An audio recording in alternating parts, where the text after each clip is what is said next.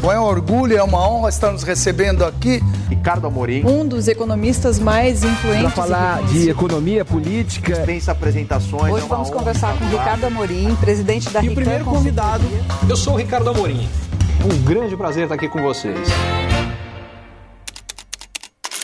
Ele é considerado o economista mais influente do Brasil e uma das 100 pessoas mais influentes do país, segundo a revista Forbes. É colunista da revista Isto É, é top voicer do LinkedIn desde 2016 e é considerado o maior influenciador brasileiro. Tem mais de 20 anos de carreira no mercado financeiro global, em Nova York, em Paris, em São Paulo. É autor do livro best-seller Depois da Tempestade. Eu poderia ficar horas aqui fazendo essa introdução, mas quem está comigo hoje aqui é o Ricardo Amorim. Fala, Ricardo, tudo bom? Prazer gigante estar com vocês e a única coisa que eu posso dizer é que tudo isso que você falou, pelo menos aqui em casa, não impressiona ninguém, tá? Mas impressiona os ouvintes. Na verdade, pô, obrigado por aceitar o nosso convite. E assim, geralmente, Ricardo, no, nos primeiros minutos aqui que eu, que eu chamo os convidados, o convidado explicar quem é, eu acho difícil alguém que esteja escutando a gente que não tenha nenhum contexto sobre Ricardo Amorim. E então, pô, vamos direto ao assunto que eu acho que é o que o povo está esperando desse nosso papo aqui. Mas para falar a verdade, eu, eu acho que a parte mais importante as pessoas não conhecem não, tá? Porque a parte mais importante é o seguinte, eu sou um apaixonado por esporte, quando era moleque nadava feito um maluco, fui treinar natação nos Estados Unidos, depois cheguei a jogar campeonato sul-americano de badminton, fiz de tudo quanto é esporte você possa imaginar, sou um curioso de marca maior, adoro viajar, tive em mais de 70 países, acho que estudei umas 7 ou 8 línguas estrangeiras, falar mesmo eu falo 5, mas estudei um monte, é... que mais que eu acho que tem de interessante? É palmeirense. É palmeirense. Sou palmeirense, sou palmeirense, o que nos últimos anos está sendo ótimo, um tempo atrás já não foi tão fácil assim. É, e acho que a parte mais, uh, mais importante hoje, disparada na minha vida, sou pai de duas crianças, para mim são as coisas mais importantes que tem na minha vida. Acho que isso dá contexto, porque a parte Total. que as pessoas conhecem, que é a parte que é pública, talvez, uh, não vou dizer que ela não tem importância, tem, mas para uhum. mim, francamente, não é a parte mais importante, não é como eu me defino. Então é por isso que eu acho que valia esse pequeno uh, introdutório aqui. então, o lado B, o lado B que ninguém conhece do Ricardo. Teus filhos têm quantos anos, Ricardo? 9 e 11. 9 e 11. Eu tenho uma menina que vai fazer 6 agora, então, assim, realmente, falar de filho, é, a gente podia ficar 3 horas, 2 dias falando aqui, que é a melhor coisa do mundo. Fácil. A única coisa que eu vou te falar é que, pelo menos até a fase que estão os meus, da fase que está sua, né? Que você falou, uma menina, yes, é. só vai ficar melhor até agora. Daqui a pouco eu acho que o meu mais velho tá chegando na fase que começa a complicar, mas ainda não, ainda não complicou. Ricardo, você além de economista, você é um grande comunicador. Você vem usando muito as suas redes sociais, através de artigos e trabalhos que você consegue desenvolver, jogar para o mundo. E recentemente você bateu uma marca super importante. Você bateu mais de um milhão de seguidores no Instagram. Você já tem mais de dois milhões e meio de seguidores no LinkedIn. E, cara, eu queria te fazer a primeira pergunta aqui. O que, que você tem feito para atrair uma legião de seguidores? Não, isso tudo foi consequência de uma estratégia super bem formulada que eu montei há 10 anos. Mentira desgraçada. Aconteceu completamente por acaso. É, eu nunca imaginei Uh, a verdade é que é, eu tinha coisas que eu achava importante dividir com o mundo, eu acho que você colocou muito bem, você foi muito feliz na forma como, como você pôs, que eu achava importante dividir com as pessoas. E o que acabou acontecendo é que boa parte disso, de fato, as pessoas tinham interesse. E, e da mesma forma que eu estava me falando quem eu sou antes, as redes sociais me dão a chance de falar sobre assuntos que normalmente não é com o que as pessoas me associam. Uhum. É, por exemplo, é, em particular de dois anos para cá, eu tenho achado que a, a moral do brasileiro está muito baixa. Entre pandemia, problemas políticos, economia com zigs e zags, dificuldades, as pessoas entraram num baixo astral desgraçado e muita gente ficou com uma impressão, que eu discordo em gênero, número e grau, que isso aqui não tem solução, que não tem jeito, enfim. É. E eu me senti na obrigação por exemplo, de reforçar, mostrar a quantidade de gente que tem fazendo coisas espetaculares em todos os campos da vida. Então, é desde um estudante que, nas piores condições possíveis, entrou nas melhores faculdades, é um empreendedor que fez um negócio sensacional, às vezes também partindo de condições que não eram as mais favoráveis, é, pode ser um artista que criou algo muito tocante, um esportista que fez algo fenomenal, alguém que apesar do que a gente chama de deficiência física, uhum. conseguiu fazer coisas que as pessoas que não têm essas deficiências não chegam nem perto de fazer, mostrar que tem muita gente fazendo muita coisa legal. Uh, e sair desse baixo astral. É, eu, há um tempo atrás, eu lembro ter criado, inclusive, uma hashtag que isso já faz alguns anos, que na época acabou viralizando, mas que é, cara, que era tem jeito sim, dá para uhum. fazer. Eu queria reforçar essa mensagem. Então, é uma das coisas que eu tenho usado as redes sociais para isso. E, e aparentemente tinha bastante gente interessada.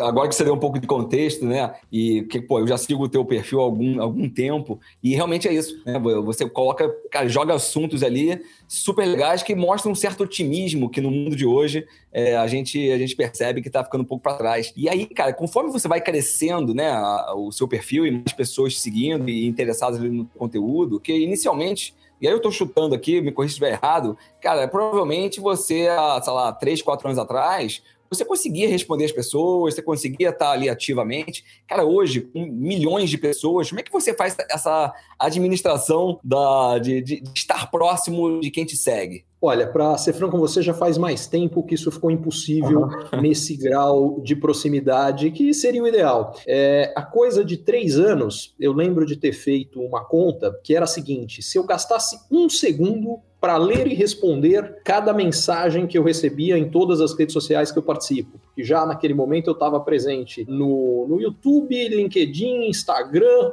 Twitter e Facebook. E entre todas as dos posts que eu faço, as mensagens, as respostas que eu tenho, se eu gastasse um segundo para responder cada uma delas, passasse 24 horas por dia fazendo só isso, eu não respondia a todas. Isso há três anos. Ou seja, já faz um bom tempo que eu aceitei que não vai dar, eu não vou conseguir ler tudo que as pessoas colocam lá, responder menos ainda e tá tudo bem. Uhum. É, o que eu acho que as redes têm de legal é me dar um filtro de como as pessoas estão vendo a realidade. É, isso para mim é uma coisa muito interessante porque eu acabo expressando lá os meus vários interesses. Então eu falei que uma delas era mudar o astral do brasileiro, mas eu sou um cara apaixonado por economia, por finanças, por inovação, por empreendedorismo, por um monte de assuntos. Então tem posts ali de assuntos muito diversos. Então tem pessoas que vieram por interesses também muito diversos uhum. que passaram a me seguir. Uh, e aí é interessante, porque de repente é um cara que se interessou, se interessa por inovação, e foi isso que o atraiu para lá, mas ele começa a receber informações de uma, ou uma série de outros assuntos que eu, que eu gosto, que eu acho que são legais, que eu acho que eu tenho alguma coisa a dizer, e essas pessoas passam a interagir e aí eu tenho um feedback que não é, entre aspas, viesado, porque falar para inovação, para quem gosta de inovação, uhum. tá fácil. É, eu acabo tendo uma, talvez um público mais amplo nesse sentido,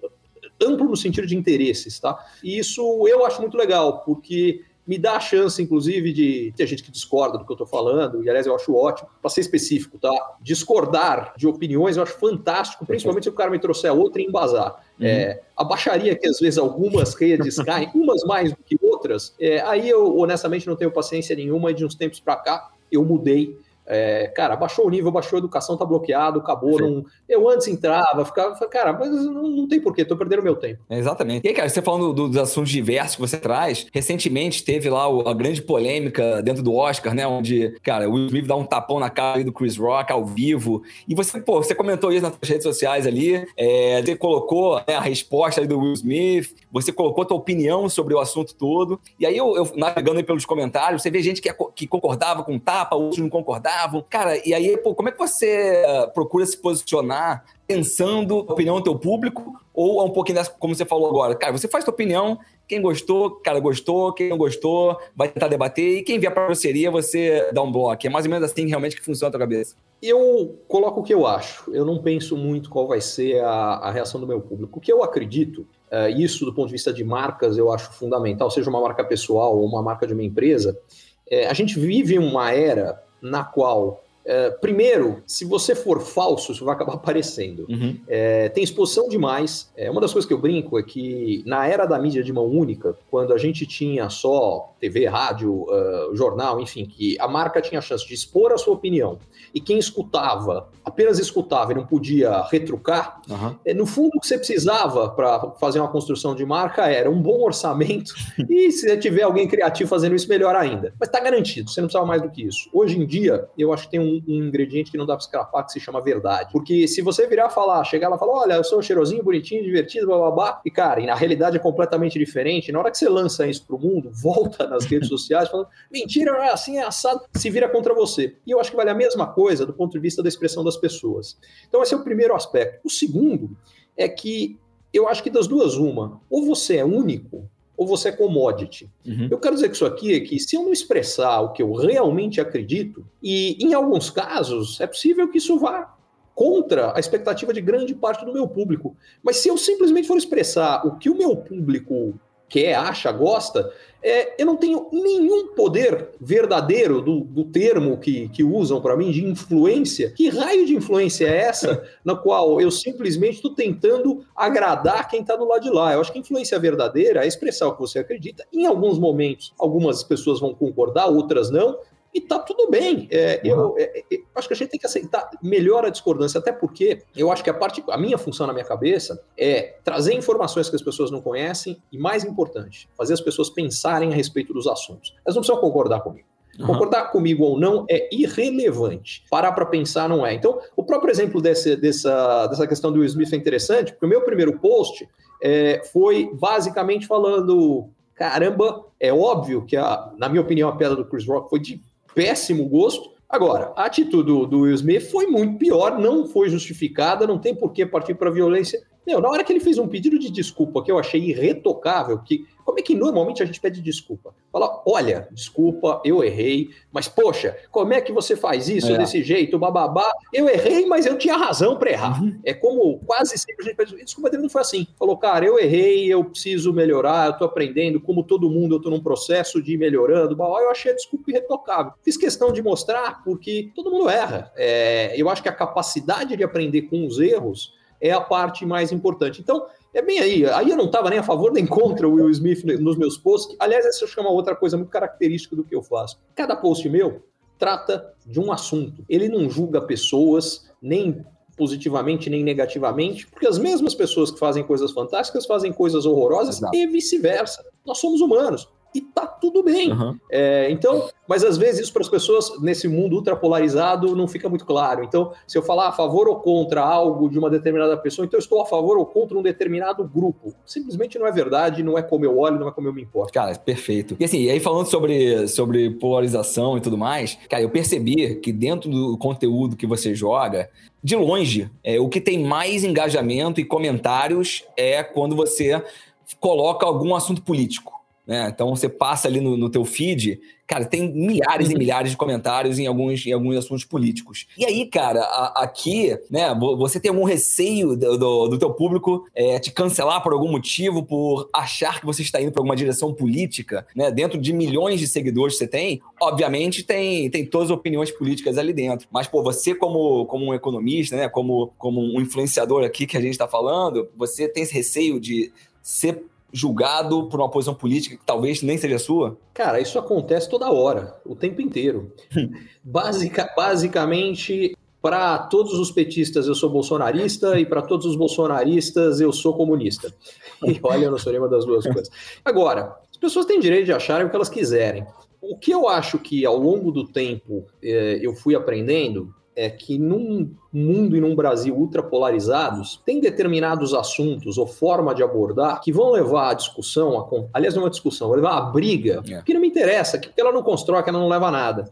Então, é interessante você falar isso a respeito de política, porque muitos dos posts que as reações que vêm a eles são políticas, meu post, meu post originalmente não era político. A maioria deles. E mesmo quando ele é político, se você olhar bem os meus posts, eles nunca são partidários ou a favor de tal. Quero ver alguém achar um post dos últimos 15 anos que eu postei, sou a favor do candidato X. Não existe que não é como eu me posiciono. Eu me posiciono a favor de ideias específicas. Uhum. É, eu, eu, eu, acho. Esse último ano até aconteceu um negócio que eu achei bastante simbólico disso. Em dois 2020, eles voltaram lá com o prêmio Best, né, uhum. que era de melhores da internet. E em 2020 eu ganhei na, na categoria de. Vou até fazer uma parte aqui. Numa categoria de, de economia e negócios. Uma parte é que foi engraçado o processo, porque quando eu soube da indicação, era um de dez indicados. E eu, honestamente, até aquele momento, não dei muita bola. Falei, ah, um de dez, vamos ver no que vai dar. Mas no momento eu fiquei curioso, queria saber com quem eu tô competindo, né? Assumi que eram dez pessoas físicas. Não, eu era a única pessoa física. Os outros nove eram o UOL, a. Globo, Estadão, uh, Sebrae. Cara, alguns dos maiores grupos de mídia, empresas do Brasil, de empre... Endeavor, empreendedores, eu falei, tomei um susto, né? Para falar a verdade, eu me senti um idiota, porque eu parei para pensar. Eu, eu tenho uma empresa, por exemplo, que ajuda. Sou sócio de uma empresa que ajuda a empresa a inovarem, o AA Inovação. Uhum. Só seis anos. Então eu me achava todo entendido de inovação, transformação digital, bababá, eu sei tudo disso aí. Aí aconteceu esse negócio, eu falei, cara, eu não tô entendendo nada. É tudo bem, startup vai lá, encara empresora, uma pessoa física, uhum. é algo esquisito. E aí acabei ganhando o prêmio, e aí eu aprendi duas coisas. Uh, a primeira, no mundo que a gente vive hoje, é, que as, a internet e as redes sociais em particular dão um potencial de viralização, um efeito bola de neve. Se tiver alguma coisa interessante para dizer, tem um efeito multiplicador gigante. De repente, você, as pessoas, uh, quem tiver algo a dizer, ganhou um canhão de distribuição que dá para encarar dos grandes grupos de mídia. Uhum. E eu não tinha me tocado desta. Já, eu tinha entendido a tendência, mas não o tamanho uhum. dela. A segunda coisa que eu não tinha entendido, ente... de novo, eu tinha entendido o fato, mas não o tamanho. É igual ser pai. É, quando você pergunta às pessoas como é que é ser pai, eles falam, cara, é a coisa mais emocionante que tem, é a coisa mais legal, é a coisa mais cansativa, que vai te exigir mais. Eu, antes de ser pai, achei que tinha entendido quando me falavam. Aí eu tive, falei, cara, eu não tinha nem noção, não tinha nem noção do que é, quanto é legal e nem o quanto é exigente. É, é igualzinho. Eu só fui entender. É, no fundo é o seguinte, eu só ganhei por uma razão porque eu era pessoa física. Eh, as, as pessoas não querem se relacionar uhum. com marcas, elas querem se relacionar com gente, quer se relacionar com gente. Uh, e aquilo ali para mim foi super importante porque me fez entender a coisa de, de fato, uh, aprender muito sobre comunicação naquela hora. E esse ano, que era o que me fez lembrar dessa história agora, é, esse ano não, né? No final do, do, ano passado, eu ganhei esse prêmio em três categorias. Uma foi essa mesma de economia e negócios, uma foi de influenciador do LinkedIn que eles criaram esse novo. Para ser franco nessa aí, não me surpreendeu. Uhum. É, dizer, fora dos Estados Unidos e do Richard Branson, desde 2016 eu sou o cara mais seguido do mundo inteiro, então isso não me surpreendeu. Agora, a terceira, preciso ser franco, eu quase caí para trás. Que eu ganhei um prêmio na categoria de opinião e cidadania. E, e, aí é o link com a pergunta que você estava me fazendo. Os meus posts, na realidade, que as pessoas encaram como políticos, eles são sobre cidadania uhum. e, e, opinião também. Então, por exemplo, uh, uma, um tema que eu bato toda hora é o fundo eleitoral. Total. Eu acho um absurdo que os caras peguem o nosso dinheiro para nos convencer e votar neles, em vez de usar isso aí para cuidar de saneamento básico, para cuidar de escola, de hospital. Acho uma loucura. Uh, então tem um monte de questões, pô, necessidade de reforma jurídica, necessidade de reforma política. Uh, então, são temas políticos? São, mas eles não são partidários. Mas por que, que eu falei que eu fiquei tão surpreso de ganhar esse prêmio, já que eu toquei no assunto? é porque eu estava concorrendo, entre outros, uh, com o, Marcos Mion e o Felipe Neto, uhum. que são caras que têm, sei lá, 50 vezes mais seguidores que eu. Eu devo ter, na soma de todas as redes, uns 6 milhões e meio, mais ou menos. É, eles devem ter, sei lá, não sei, 300 é. milhões. Quando eu ganhei o prêmio, aconteceu um negócio divertido. Eu falei que eu tenho um filho de 11 anos, né? Então eu cheguei em casa, a primeira coisa que eu fiz foi chegar em casa e contar vantagem. meu filho falou, ó, papai ganhou do seu ídolo. Porque afinal de contas, o moleque de 11 anos, o ídolo dele não é o pai, é o Felipe Neto. E, e né, pai, como é que é essa história? Aí, uh, no que aconteceu isso, aí caiu a ficha para mim. Eu falei, cara, Felipe Neto tá influenciando meu filho de 11 anos, talvez influencie um outro moleque de 11 anos e meio que acabou aí. É um efeito multiplicador que você tem, que muita gente, talvez eu esteja influenciando, são influenciadores eles mesmos, uh, que influenciam mais gente. Então você tem um efeito multiplicador aqui que é gigante. Então, por que, que eu estou contando tudo isso? Porque uma das coisas que, que eu aprendi, e tudo isso eu não falarão, mas eu montei tudo, mas não tem estratégia nenhuma, gente. Seria bacana eu contar, eh, mas é mentira. É, tudo isso aqui aconteceu de forma absolutamente orgânica e por um único ponto que eu acho, que é autenticidade. E eu acho que isso é absolutamente fundamental para qualquer marca, seja pessoal ou de empresa. Sem autenticidade, você é mais um. Se você for mais um, você é irrelevante. Se você for irrelevante, cara, ou é irrelevante, no caso de, enfim, de pessoas físicas que estão aqui, uhum. ou é uma commodity. Cara, commodity, basicamente, você só briga numa coisa, chama preço. Joga o preço para baixo, para baixo, para baixo, para baixo. Tem que ter diferencial. E o que vai trazer diferencial é a autenticidade. No meu caso, por exemplo, eu costumo dizer o seguinte: eu me julgo muito bom economista, mas tem gente muito melhor do que eu. Eu me julgo muito bom comunicador, mas tem gente muito melhor do que eu. Eu entendo bastante de inovação, mas tem gente que entende muito mais de inovação do que eu. Entendo pacas de investimento e finanças, mas tem gente que entende muito mais do que eu. Começa a cruzar isso tudo, eu sou o melhor Ricardo Amorim. Uhum. Porque é, é, tão simples quanto isso. É porque eu sou eu. É, os meus interesses são esses. Agora, o que me torna quem sou são os meus interesses. Se eu fugir deles e começar a falar o que as pessoas querem ouvir, já não sou mais eu. Aí não sei o que sobra.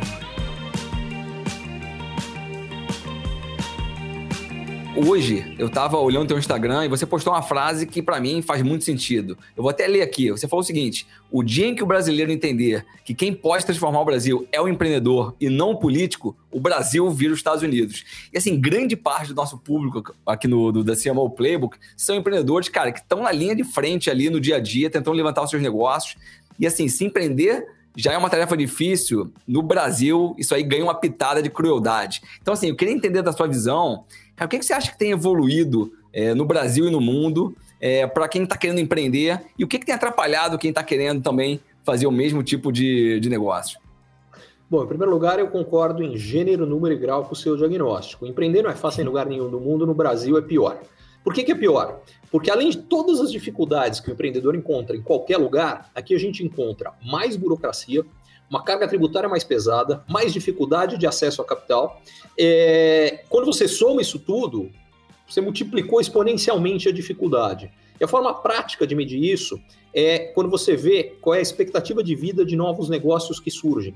E, uhum. infelizmente, no Brasil, de fato, ela é menor. É, quando você vê é, qual é o número de negócios que surgem que chega até o primeiro ano, quando chega até o segundo ano, até o quinto. Eu não me lembro mais desses números de cabeça, mas eu já analisei isso. E os números do Brasil são bastante piores do que qualquer mercado desenvolvido, porque é mais difícil se fazer negócio aqui. Agora, nos últimos anos, em geral, eu diria que essa distância diminuiu por vários fatores. O primeiro fator tem a ver com acesso a capital. É, foram dois, duas coisas melhoraram bastante o acesso ao capital. A primeira foi a queda da taxa de juros da Selic, quando caiu para 2%, começou a ter crédito para gente que antes não tinha. Uh, e a custo acessível, ou pelo menos não uh, exorbitante. Segundo, houve uma expansão gigantesca da disponibilidade de uh, dinheiro de investidores anjos e, e venture capital. É, e com isto tudo, empreender ficou muito menos difícil. Segundo fator que tornou menos difícil no mundo empreender é, uh, aliás, esse fenômeno que eu falei do Brasil aconteceu no mundo inteiro, não aconteceu só no Brasil. Como o Brasil saiu de um ponto inicial pior, isso fez mais diferença aqui do que em outros lugares.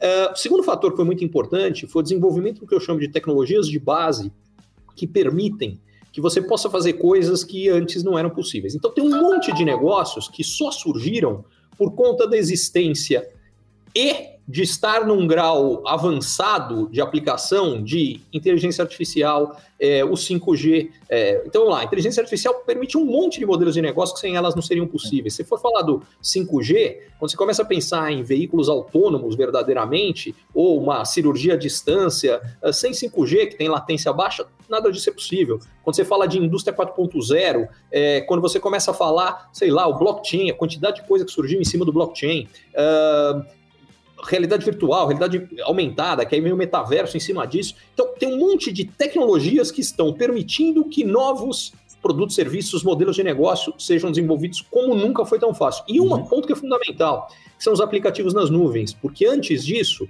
que tem 20 anos isso, antes disso, o custo de uma série de tecnologias de base era proibitivo. Só quem tinha acesso era uma mega empresa. Então, aquela história bonita que a gente fala dos Estados Unidos, o cara foi lá para a garagem, montou uma empresa. Uhum. Cara, no mundo real, pouca gente conseguiu fazer. Hoje, qualquer dois moleques numa garagem, em qualquer lugar do mundo, tem acesso exatamente à tecnologia para tornar a ideia realidade. Uh, uma última coisa é que é o acesso à informação. Uhum. Quando a internet começa, surge, se dissemina surgimento tem quase 50 anos, mas a disseminação mais forte da, da internet, o que, que ela faz? Ela conecta 5 milhões de pessoas, e eu que agora estou aqui em São Paulo conversando, por exemplo, tenho a possibilidade de, nesse momento, checar uma informação de como fizeram alguma coisa em Xangai, como fizeram em Oslo e como fizeram em Quixeramobim. Quando eu junto essas três informações, me dá um estalo. Falo, opa, posso fazer isso. Se não fosse tão fácil ter acesso à informação, não seria tão fácil ter ideias inovadoras. Então, somando isso tudo, Tá mais fácil ter ideia inovadora, aí você precisa executar. Para executar, você precisa de ideia, precisa de dinheiro e tecnologia. Tá mais fácil acessar essas duas coisas. Então, meu grande ponto disso aqui é: nunca foi tão fácil empreender em qualquer lugar do mundo como hoje em dia, inclusive no Brasil. E o Brasil, esse gap que fechou foi muito maior. A distância hoje do Brasil para o resto do mundo é muito menor que ela já foi no passado. Cara, perfeito. Assim, qualquer pessoa hoje com o celular na mão consegue abrir um negócio, né? Impressionante isso. E, e aí, falando sobre, sobre um mercado novo, né? Não é nem tão novo esse mercado, mas o um mercado de criptomoedas. É, a gente olha o mercado, pô, que já existe há alguns anos, mas agora que ele está saindo meio que de uma visão underground. Né? Ele era underground, agora está virando cool esse mercado. Você acha que esse mercado ele, ele já está movimentando a economia É, ou isso ainda vai demorar um tempo a acontecer nos próximos anos? Ele já está uh, movimentando a economia e provavelmente vai movimentar muito mais no futuro. Antes de mais nada, eu acompanho esse mercado desde que ele surgiu, tá? Uh, quando surgiu o Bitcoin há 13 anos, uh, quando custava um centavo de dólar um Bitcoin. Comprou lá atrás? É onde eu ia chegar. Não. É, e vou te contar a história inteira, é pior que isso.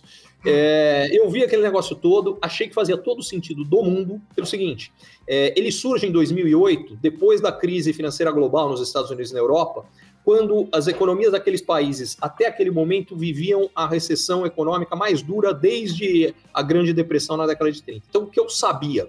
Que governos de Europa e Estados Unidos iam imprimir dinheiro e gastar é, como nunca gastaram antes toda vez que você aumenta a oferta de qualquer produto, no caso de dólar, de euro, o valor desse produto cai. Então, eu uhum. sabia que as moedas dos países desenvolvidos iam valer menos.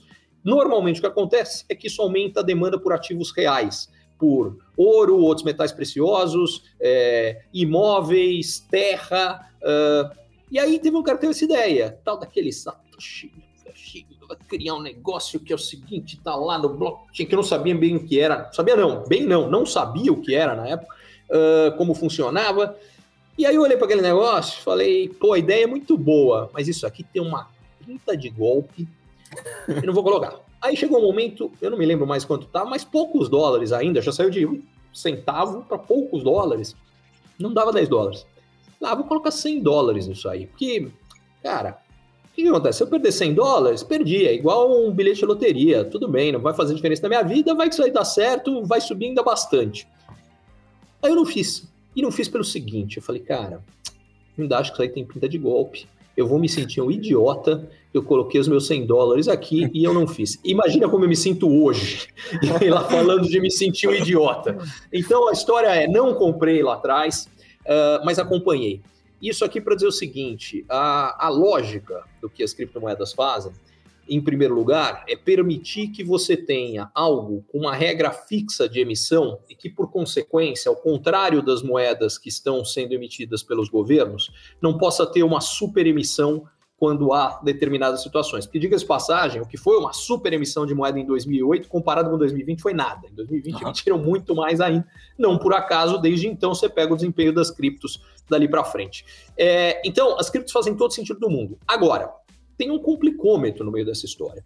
Eu adoro história e estudo muito história, e toda vez que você tem crises de moedas, em outras palavras, que os governos gastam demais, é, não tem como pagar a dívida que eles têm, então eles começam a emitir mais moeda, e o valor da moeda cai, eles as pessoas querem se proteger, então elas querem comprar outra coisa. Tem o livro, tem o livro do Ray Dalio, Changing the World é, Order, que é fenomenal. Olha, ele é espetacular. Leiam. Esse livro explica isso que eu falei muito mais detalhes. Bom, o, o, o audiolivro que, que eu li tem 16 horas, então não vou explicar o livro inteiro aqui, mas ele é maravilhoso. Vale cada minuto Muito das bom. 16 horas. E tem um e... vídeo dele no YouTube, você já viu, que é já, o, o resumo. Cara, é, é, é, fenomenal, é fenomenal. É isso aí. Recomendo demais os dois. Mas a lógica disso tudo, é ali está super bem explicado, e a parte que me preocupa das criptomoedas é a seguinte: você vai lá para trás, então o pessoal comprava ouro. Estados Unidos, não estou falando um paizinho, não, simplesmente transformou em crime o cara ter ouro. Ou, ou você vendia o ouro para o governo no preço que ele queria comprar, ou você se tornou um criminoso. O meu medo é que as criptomoedas elas tiram poder exatamente dos governos. Então, é, e eu não sei como é que esse negócio vai, vai evoluir. A dúvida que eu tenho é que eu acho bastante possível que a gente tenha um racha. Então vai ter alguns países que vão falar, melhor do que proibir, é, eu, ah, os caras querem mexer, vai ser aqui, eu vou virar o paraíso cripto. Uhum. Da mesma forma que tem paraísos fiscais e, e financeiros e, e, coisas do gênero. Então eu acho difícil tornar isso ilegal no mundo inteiro. Mas se chegar uma coisa assim, o problema do cripto é você pode estar num negócio uma hora que você não tem mais como usar. Então, é, por um lado, não havendo algo dos governos que impeça a adoção das criptos, vai ser cada vez maior. Por consequência, a demanda por cripto cresce, vai crescer mais do que a oferta, e o preço das criptos vai continuar com zigue zague, tem que ter coração forte, mas a tendência é para cima. Agora, o grande risco é, de uma hora para outra, isso aí virar ser criminalizado. Uh, então, o que eu diria, a minha forma de lidar com isso é o seguinte: não dá para estar tá fora, Se você não tiver cripto e não acontecer de ser criminalizado, todos os seus outros ativos vão perder valor em relação a cripto. Então você tem que ter alguma coisa. Por outro lado, não dá para você ter só cripto, se acontecer de uma hora para outra, os caras virarem e falarem, olha, sinto muito, isso aqui já era, você vai ter um problema também. Precisa balancear esses dois lados. Perfeito. Eu, eu, cara, eu recentemente comecei a tomar coragem de, de ter alguns criptos, então eu tô nessa aí que de você há 20 anos atrás. E aí, cara, assim, é, falando de, de 2020, né, cara? 2020, cara, pandemia, dois anos de pandemia, o mundo, porra, totalmente desestabilizado. Chegou 2022, né? Todo mundo achou que, porra, que iria se livrar daquilo tudo. E aí, falando de Brasil, cara, assim, esse ano, né, quando você olhar, você olha 2022 esse ano, o último trimestre desse ano, cara, não vai ser para amadores, né? A gente tem eleições em outubro, a gente tem Black Friday em novembro, a gente tem Copa do Mundo em dezembro, a gente tem as festas final do ano, tem impacto da guerra. Cara, enfim, assim, como é que tá a tua expectativa, né? Você por, navega por tantos é, assuntos diferentes. Qual é a tua expectativa pro Brasil sair do outro lado do túnel, cara, em 2023, passando por tudo isso que vai acontecer ainda esse ano? Eu acho que a primeira coisa é exatamente o que você falou, é entender o que vai acontecer e estar tá pronto para cenários alternativos, porque a verdade é que ninguém vai ter certeza absoluta do que vai sair disso aí, até porque eu agregaria mais um fator importante. É, recentemente, coisa de duas semanas, a gente começou a ter uma inversão da curva de juros americana, saindo do economismo, o que, que significa isso? Tradicionalmente, quando você empresta dinheiro para alguém, se você emprestar por um prazo mais longo, o risco de você não ser pago é maior e, portanto, a taxa de juros que você cobra para emprestar por 10 anos é mais do que para emprestar por um ano. Tem uma situação onde isso não acontece. Quando a gente tem grandes surtos inflacionários, e aí, para segurar a inflação, os bancos centrais têm que subir os juros, porque aí o crédito fica caro. Ficando muito caro, as pessoas falam: olha, melhor não tomar dinheiro emprestado agora para comprar a televisão, o que quer que seja que eu vá comprar, porque está caro demais isso aqui. Aí ele não compra a televisão. Quando ele não compra a televisão, a fábrica não vai vender a televisão e nem a loja. Aí tem dois caras, um que fabrica televisão e outro que vende televisão, que não são mais necessários, é que perdem o emprego e perdem a renda e que vão deixar de comprar. Então a demanda cai. Resumo: a inflação cai, mas ela cai às custas de recessão. E esta recessão, quando acontece, basicamente, obviamente, a economia inteira vem abaixo. Aí vem o ponto onde eu quero chegar. Nos últimos 60 anos, tem um indicador que sempre funcionou para prever recessões quando a taxa de juro de curto prazo nos Estados Unidos fica mais alta que a de longo, alguns meses ou trimestres depois vem uma recessão nos Estados Unidos. Uhum. E quando vem uma recessão nos Estados Unidos, com grande frequência vem uma recessão no mundo inteiro. Isso aqui acabou de sinalizar, o que significa que não é para amanhã, mas está sinalizada uma recessão nos Estados Unidos e, portanto, uma grande freada da economia global como um todo em algum momento no segundo semestre, mais final do ano, o que adiciona ao ponto que você muito bem colocou. Então, o que, que a gente tem que fazer?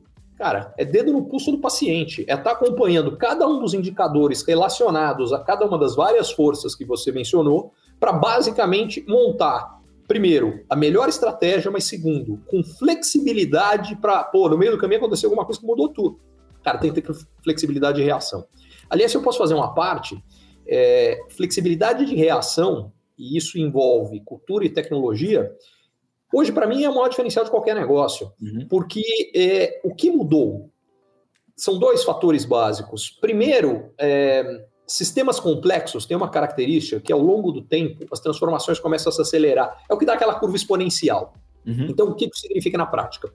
Quando a gente tem um monte daquelas tecnologias de base revolucionárias acontecendo ao mesmo tempo, as tecnologias, os modelos de negócio mudam o tempo inteiro, acabou aquela coisa que o meu competidor é o que faz a mesma coisa que eu. Esse cara não vai acabar com o teu negócio nunca. Esse cara pode fazer com que você ganhe um pouquinho mais, um pouquinho menos. O cara que pode matar o teu negócio é um cara que não faz nada a ver com o teu negócio, faz uma coisa completamente diferente. É esse cara que você tem que estar de olho. Uh, e aí vem o ponto que eu acho que é o mais importante. Transformações mais rápidas requerem capacidade de resposta mais rápida. E para isso, você tem que ter uma cultura onde inovação, mudança, transformação está no DNA de todo mundo no negócio. Se você não tiver capacidade de resposta rápida, já era. Pense na pandemia. É, estamos falando de varejo, nos exemplos que você deu, falou de Black Friday. Cara, o cara que não tinha capacidade de montar um e-commerce e ter um serviço de delivery, esse cara morreu, já era, acabou. Agora, o cara que já antes da pandemia já tinha isso melhor estruturado, levou uma vantagem gigantesca em relação aos outros. Uh, e isso foi feito por quê? Porque lá atrás ele falou: não, não, isso representa uma parte pequena do meu negócio. Só que o que isso traz é opcionalidade, é a capacidade de, num determinado cenário, poder se dar muito bem, enquanto a grande maioria vai se dar muito mal. Trazendo o termo do Taleb, isso aí, isso é antifragilidade. É, é ter capacidade de resposta, o que basicamente significa que você já tem que ter um monte de sementes plantadas. Ah, agora isso aqui faz sentido, vamos com tudo nessa, nessa, nessa direção. Cara, super legal. E assim, indo uma reta final aqui do nosso papo, assim, pô, milhões de pessoas se inspiram em você todos os dias, né? Com os conteúdos que você joga pro mundo. É, cara, mas assim, no final do dia, quem, cara, quem, quem você se inspira, né? Eu vejo que você coloca alguns conteúdos de frases marcantes, né? De algumas personalidades. Pô, recentemente eu vi Gary Vee, Simon Sinek, Jeff Bezos, pô, Richard Branson, Bill Gates. É nessa galera que você se inspira para, enfim, para pegar um pouco de, de conteúdo e de, pô, saber para onde o mundo tá indo? É, eu acho que a parte mais importante é eu não, eu não busco conteúdo, eu busco gente que me faz pensar. Uhum. O que acaba muitas vezes se transformando em conteúdo. Mas não é o objetivo, aquilo é um subproduto. A parte mais importante é o que essas pessoas me fazem refletir sobre coisas que eu ainda não sei.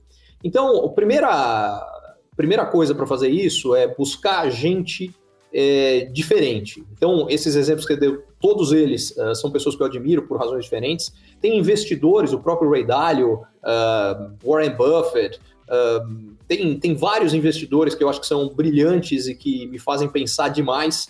Uh, tem esportistas, eu, como eu falei, eu adoro esporte, e eu acho que o esporte ensina demais. Ensina sobre resiliência, ensina sobre aprender a perder, ensina sobre importância de equipe, ensina sobre um monte de coisa. Então eu gosto muito de esportistas e treinadores esportivos, que eu acho que esses caras também, em geral, pensam bastante sobre isso, e então leio um monte de coisa sobre isso. É, no fundo, é, eu diria que hoje o meu maior desafio é, como eu sou extremamente curioso, tenho interesse em um monte de coisa, é, é tempo para todos esses interesses. Mas eu tô lendo, tô vendo vídeo o tempo inteiro de tudo quanto é, de tudo quanto é fonte. E é curioso, assim, né? Porra, você deve ser um cara que provavelmente você tá sempre antenado em tudo que tá acontecendo à sua volta, né? Mas existe um. Vamos assim no, no, no final, aqui, pra gente ir pra, um, pra, uma fase mais, mais final e mais pessoal aqui do papo. Cara, domingo de manhã, o que, que você faz, cara? Tu acorda, faz um esporte, fica com a família, você preocupa em ler, ler alguma coisa para estar tá antenado do que está acontecendo no mundo. Para onde é que navega a tua cabeça ali num, final de semana, por exemplo? Olha, eu vou te falar como é e como eu gostaria que seja, fosse, e como eu estou tentando levar a ser, tá? Então, como é na prática, eu estou antenado, estou vendo o que está rolando no mundo, estou uh, lendo livro, estou curtindo os meus filhos, estou fazendo esporte, em, em geral estou caminhando na natureza, que é outra coisa que eu sou apaixonado, que é por uhum. natureza.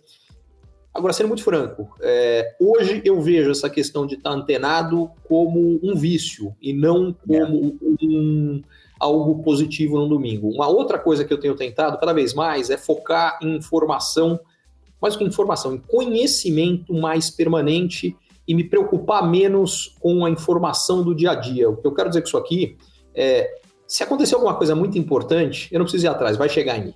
Uhum. É, a quantidade de gente que tem grupo de WhatsApp, qualquer coisa realmente relevante vai chegar em mim. Se não chegar em mim, não é tão importante assim. É, a, a informação me encontra. Agora, pensamentos estruturantes de gente tão brilhante quanto aqueles que a gente falou, um Elon Musk, uh, um Jeff Bezos, uh, sei lá, um Bill Clinton, um, é, gente que pensa grande, pensa um Jorge Paulo Lema. Cara, eu quero saber o que esses caras, o que levou-os a serem quem são. E o que eu tenho a aprender com isso, porque eu tenho muito a aprender com todos eles. Então, eu estou cada vez mais tentando focar nesse tipo de conteúdo, que eu diria, é, e é interessante, porque é um conteúdo que talvez eu nem divida tanto nas redes sociais, mas é o que mais me faz pensar, porque esse conteúdo é um conteúdo muito mais denso e, em geral, com exceções, o espaço para a gente aprofundar isso da forma que mereceria nas redes sociais é menor. Eu acabo fazendo muito mais isso em palestras que eu uhum. faço, uhum. em às vezes em, em, lives, porque eu tenho a chance de aprofundar o assunto. Às vezes num post, numa coisa assim, é, não é o que as pessoas estão buscando. E assim, pô, última, último, último papo aqui. Cara, você navega muito bem Instagram, LinkedIn. Agora, quais são outras redes que você fica de olho ali, mas talvez não seja tão, tão ali no, no teu dia a dia? Cara, é, Twitter, você é ativo, TikTok, você faz dancinha lá no TikTok ou não? Como é que tá na tua não, vida no TikTok? Eu não faço dancinha no TikTok e nem entrei. Mas eu acho que essa pergunta é legal. É por que, que eu não entrei no TikTok? Eu preciso dizer que eu várias vezes estou considerando entrar, porque eu acho que ele tem uma, uma nova mídia. Uh, e eu quero estar plugado, eu quero entender mas por esse preconceito da dancinha eu não entrei. E o preconceito no seguinte sentido, tá? Não é para mim. Agora, para falar a verdade, eu até tinha vontade por um lado não é para mim, porque eu não vou ficar fazendo dancinha. Por outro, para fazer uma vez só de sacanagem, é uma coisa que eu até acho que seria divertido. É... Agora, essa, essa, história das mídias, o LinkedIn, desde que surgiu, eu entrei porque eu achava que tinha tudo a ver comigo. Era uma rede social de negócios, uh, então, sei lá, o LinkedIn acho que nasce em 2008, 2009 e eu estava lá. Uhum. É, quando criaram o programa, o programa de influenciadores fora dos Estados Unidos, eu fui um dos primeiros que fui convidado e topei na hora, acho que em 2015 ou 2016. Um, o Instagram, por exemplo, demorei para burro para entrar, porque o Instagram nasceu como uma rede de fotos. E é, eu falava, sim. cara, eu não tenho vantagem competitiva nenhuma em foto, não tô afim de ficar lá só fazendo pose, uh, não vou entrar. Aí eles expandiram para vídeo. Quando expandiram para vídeo, eu falei, opa, alguma coisa para falar eu tenho. Uhum. Aí eu entrei. E aí vem a parte mais maluca da história, porque a partir do momento em que eu entrei, eu passei a gostar da, da, da rede. E passei a colocar foto também. E passei a curtir. Então tem, e, e imagino que entrando no, no, TikTok aconteceria alguma coisa muito parecida. É, mas por outro lado, eu tenho uma preocupação que é as redes são capazes de nos sugar. E o meu medo é expandir ainda mais do que o que eu já estou. Então, sim, eu uh, sou ativo no, no, Twitter, no, no YouTube, no Facebook, bem menos. É. do que sou uh, no Insta e no LinkedIn, que hoje são as duas redes que eu mais gosto, porque a qualidade da discussão nas duas é melhor. Uhum. O Twitter virou um quebra-pau desgraçado, o Facebook num grau menor também. Twitter uh, sem lei, né? Sem lei o Twitter. Exatamente, o Twitter principalmente. Talvez agora, depois que o Musk comprou, esse negócio mude. E, e aí eu vou voltar com tudo no Twitter, porque eu gosto. Eu, o fato de você ser sucinto, que é uma característica é. que o, o, Twitter exige, eu gosto demais. Agora, ter virado exatamente a terra sem lei, aí ficou, essa coisa ficou muito chata. Tomara que ele seja capaz de mudar isso. E isso são coisas que no Instagram já é muito melhor, no LinkedIn melhor ainda, porque o LinkedIn tem uma grande vantagem. É, duas. Primeiro, não tem perfil falso. Uhum. É, porque tem lá todo o histórico de, de é. trabalho das pessoas. E segundo, como as pessoas estão lá com a cara do que elas fazem, onde elas trabalham, elas não caem para baixar. De vez em quando até tem gente que faz, mas é muito raro. O cara tem que ser muito sem noção uh, é, para colocar baixaria no, no, no, LinkedIn, porque só, só obviamente ele colocou aquilo, aquilo ali é um rastro que vai perseguir. Isso é um bom exemplo, tá? É, há muito tempo eu não contrato ninguém sem antes dar uma geral nas redes sociais dessas Com pessoas certeza. e ver o que elas fazem. E já deixei de contratar gente que eu já tinha resolvido que ia contratar em função do que eu vi em rede social. Perfeito. Cara, Ricardo, assim, super obrigado pelo papo. Acho que, pô, 40 minutos super leves, conhecendo um pouquinho mais de você, conhecendo a tua visão. E te agradecer mais uma vez por ter aceitado aqui o nosso convite. E, cara, estamos aqui para você precisar quando você quiser. Olha, eu que queria agradecer e falar que, quando você perguntou das minhas fontes, tem muita coisa que eu estou aprendendo sobre transformação de mercado e marketing com vocês. Uh, o trabalho que vocês estão fazendo na Adventures a respeito de novos modelos, novas formas de atuação.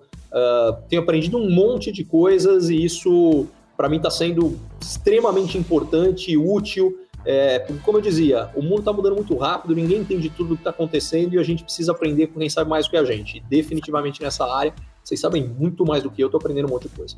Pô, que prazer. Obrigado, Ricardo. Grande abraço. Valeu, gente. Obrigado. Tchau, tchau. Curtiu esse conteúdo? Assine para receber quando cada um dos próximos for publicado. E se de repente você achar que algum colega, amigo ou alguém da sua família pode gostar também, lembre de compartilhar. Até a próxima.